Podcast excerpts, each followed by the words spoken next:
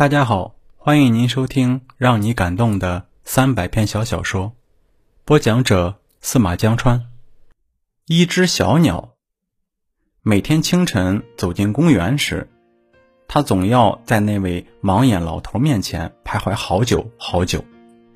盲眼老头是遛鸟的，一手拄着拐杖，一手提着只精致的鸟笼，笼子里养着一只他叫不上名的鸟。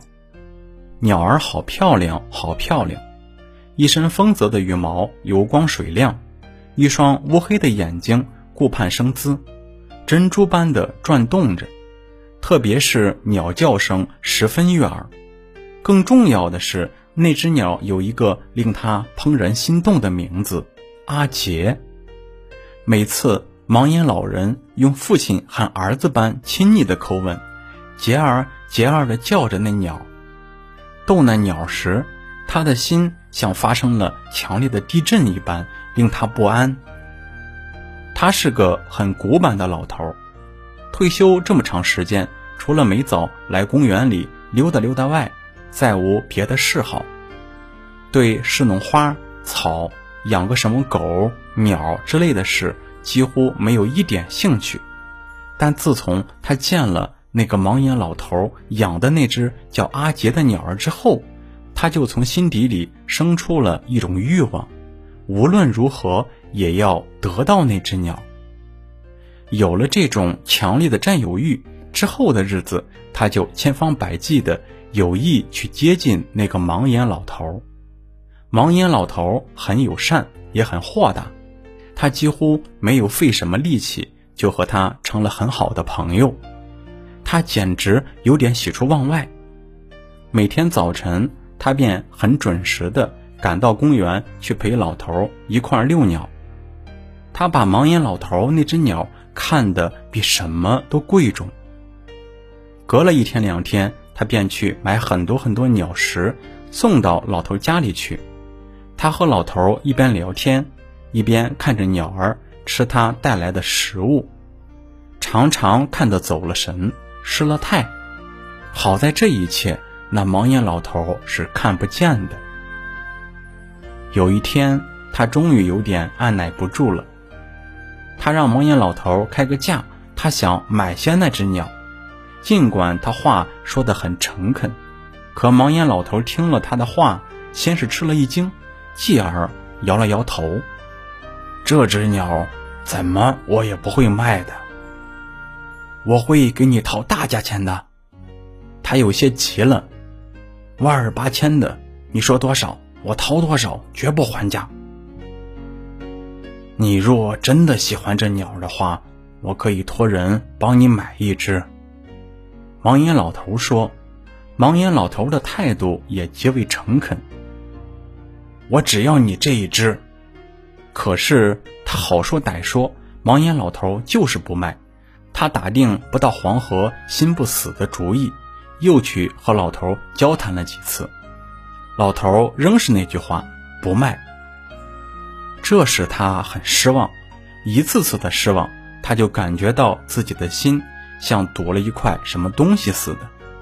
他病了，他心里明白自己是因为什么病的，儿孙们又是要他吃药，又是要他住院，他理也懒得理。几天以后，那位盲眼老头才得知他病了，而且知道病因是出自自己这只鸟的身上。老头虽然不舍得这只鸟，还是忍痛割爱，提了鸟笼，拄着拐杖来看他。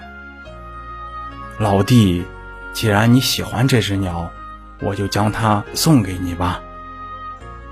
躺在病床上的他，看着手提鸟笼的盲眼老人。听了这话，激动的差点掉下眼泪来，病也当时轻了许多。他一把握住老头拄着拐杖的手，久久的不肯放开。老弟，其实这并非什么名贵的鸟，它不过是一只普通的鸟。我买回它的时候，仅花了十块钱。不过这么多年。老兄，你别说了，我想要这只鸟，并没有将它看成什么名贵鸟的意思。几天后，盲眼老人又拄着拐杖去看他，也是去看那只鸟。可是盲眼老头进屋时却没有听见鸟的叫声。盲眼老头忍不住问：“鸟呢？阿杰呢？”许久许久，他才说：“我把鸟放了。”他没敢正眼看盲眼老头，可他能想象得出盲眼老头听了这话时那种满脸诧异的样子。什么？你把鸟放了？你怎么可以放了阿姐呢？果然，盲眼老头说话的声音变得异常激动。是的，老兄。我把鸟放了，你不知道，我这一生判了几十年的案子，每个案子不论犯法的是平民百姓，或是达官贵人，我都觉得自己是以礼待人，判的问心无愧。现在细细回想，这一生唯一判错的只有一个案子。当我发现事实真相后。未来得及重新改判，他就病死在了牢房里。我现在已经退下来了，这事也没有任何人知道。可自见了你提的鸟笼和笼子中那只叫阿杰的鸟后，我的灵魂就再也不能安宁了。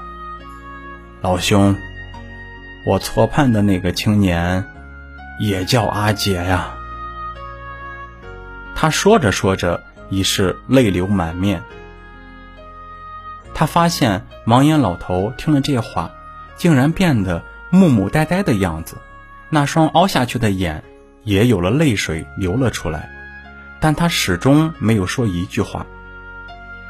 几年后，盲眼的老头先他而去了。他作为盲眼老头的挚友，拖着年迈的身体。亲手为盲眼老头操办后事，办完后事，在为盲眼老头整理遗物时，他从盲眼老头的一个笔记本里发现了一张照片。照片上是一个身强力壮的后生。他看了照片一眼，又看了照片一眼。他真不敢相信，照片上这个年轻的后生与他记忆中的那个阿杰竟然是那样的相像。他不知道照片上的后生真的就是那个阿杰呢，还是一种偶然的巧合？